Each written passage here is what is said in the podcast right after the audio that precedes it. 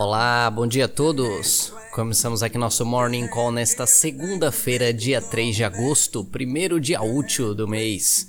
Eu sou Clinton Brito, assessor de investimentos, trazendo para vocês as principais notícias que podem impactar os mercados ao som de Perpetual Blues Machine, de Cab Mo, música que pertence ao álbum Just Like You, lançado em junho de 1996. A semana que passou terminou com o mercado mais tenso e o Bovespa fechando em queda de 2% nesta sexta-feira, dia 31, mas sem apagar a forte alta de 8,26% no mês. Nessa segunda-feira, os mercados internacionais amanhecem em território neutro para positivo, com os Estados Unidos subindo 0,1% e Europa subindo 0,9%, enquanto investidores aguardam discussões sobre novo pacote de estímulos nos Estados Unidos. Na Ásia, bolsas avançaram após China divulgar atividade econômica em expansão.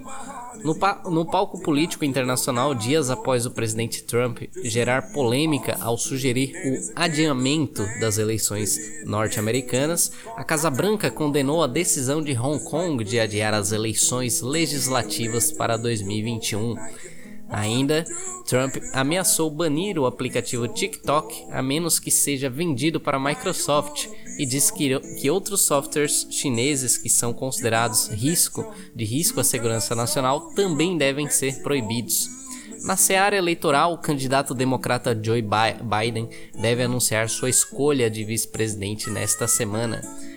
No Brasil, de acordo com a Folha de São Paulo, os estados brasileiros apresentaram a queda na arrecadação de 16,4 bilhões de reais na comparação com o mesmo período do ano passado, o equivalente a uma retração de 6%, amargando efeitos da pandemia do novo coronavírus. Outra consequência da crise, levantamento da Confederação Nacional do Comércio de Bens e Serviços e Turismo, a CNC, indica que o PIB per capita brasileiro deve recuar 8,2% entre 2011 e 2021, ante uma alta de 28% na década anterior, caracterizada pelo boom dos preços de commodities e mudanças de políticas econômicas. Quanto à agenda de indicadores econômicos, a decisão de política monetária do Banco Central será o principal destaque dessa semana. A expectativa é que o Banco Central entregue mais um corte residual de 25 bips, né, 0,25%, na taxa Selic, reduzindo-a para 2% ao ano. No Brasil também serão divulgados indicadores de atividade econômica referentes a junho, a taxa de desemprego e produção industrial, e a julho, o PMI de produção de veículos, além do IPCA de julho, para o qual projeta-se uma expansão de 0,4% no mês. No cenário internacional, as principais divulgações serão os dados de desemprego e da balança comercial norte-americana, além do PMI composto das principais economias. Na política, a semana começa com a expectativa da participação do ministro Paulo Guedes na audiência pública da Comissão Mista de Reforma Tributária na próxima quarta-feira. A expectativa é que ele detalhe as principais as perspectivas do governo para as novas fases da proposta do executivo.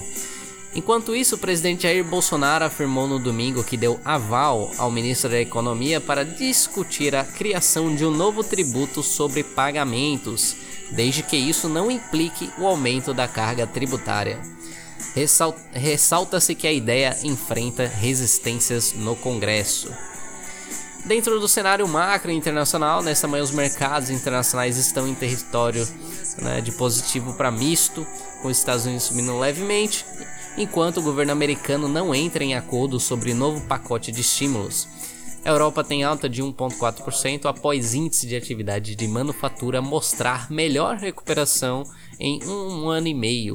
E bolsas asiáticas também avançaram após China divulgar a atividade econômica em expansão. Coronavírus. Proporção de casos fatais em pessoas em UTIs caiu de 60% em março para 42%, diz estudo da Universidade de Bristol. O protocolo atual é de evitar ao máximo a necessidade de ventilação. Indicadores: Estados Unidos teremos a divulgação do PMI de manufatura às 10h45.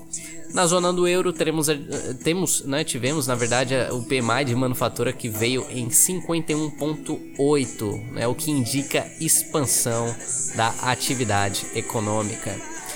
Dentro do noticiário corporativo internacional, continuando aí a saga das, da temporada de balanços do segundo trimestre de 2020, hoje teremos a divulgação dos dados de HSBC, Ferrari e Heineken.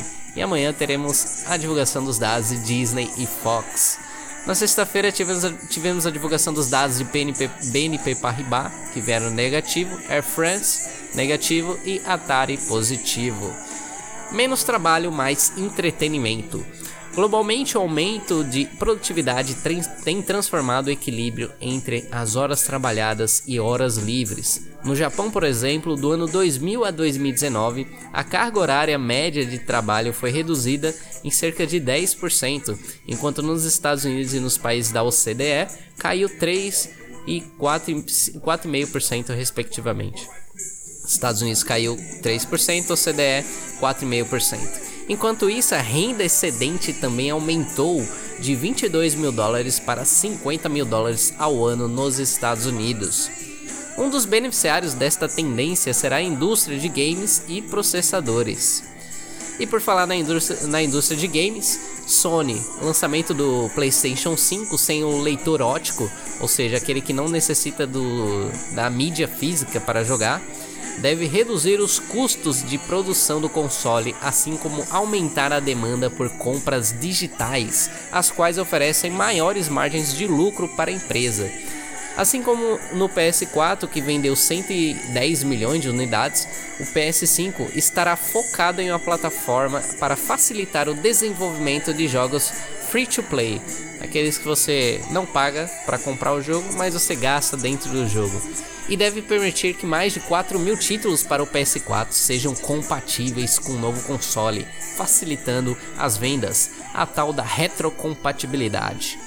A AMD anunciou o guidance de crescimento de receitas em 32%, número superior aos 30% esperados no início do ano.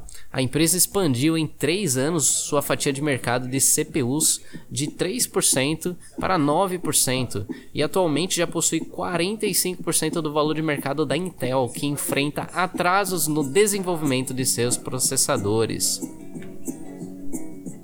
Por fim, dentro das análises de mercado, além da temporada de resultados, está oficialmente aberta a temporada de furacões. Não bastasse a pandemia, o furacão Isaías já deixou 400 mil pessoas sem energia elétrica em Porto Rico e segue em direção à Carolina do Norte, que registra mil casos de Covid-19 por dia. Empresas de seguros terão mais trabalho.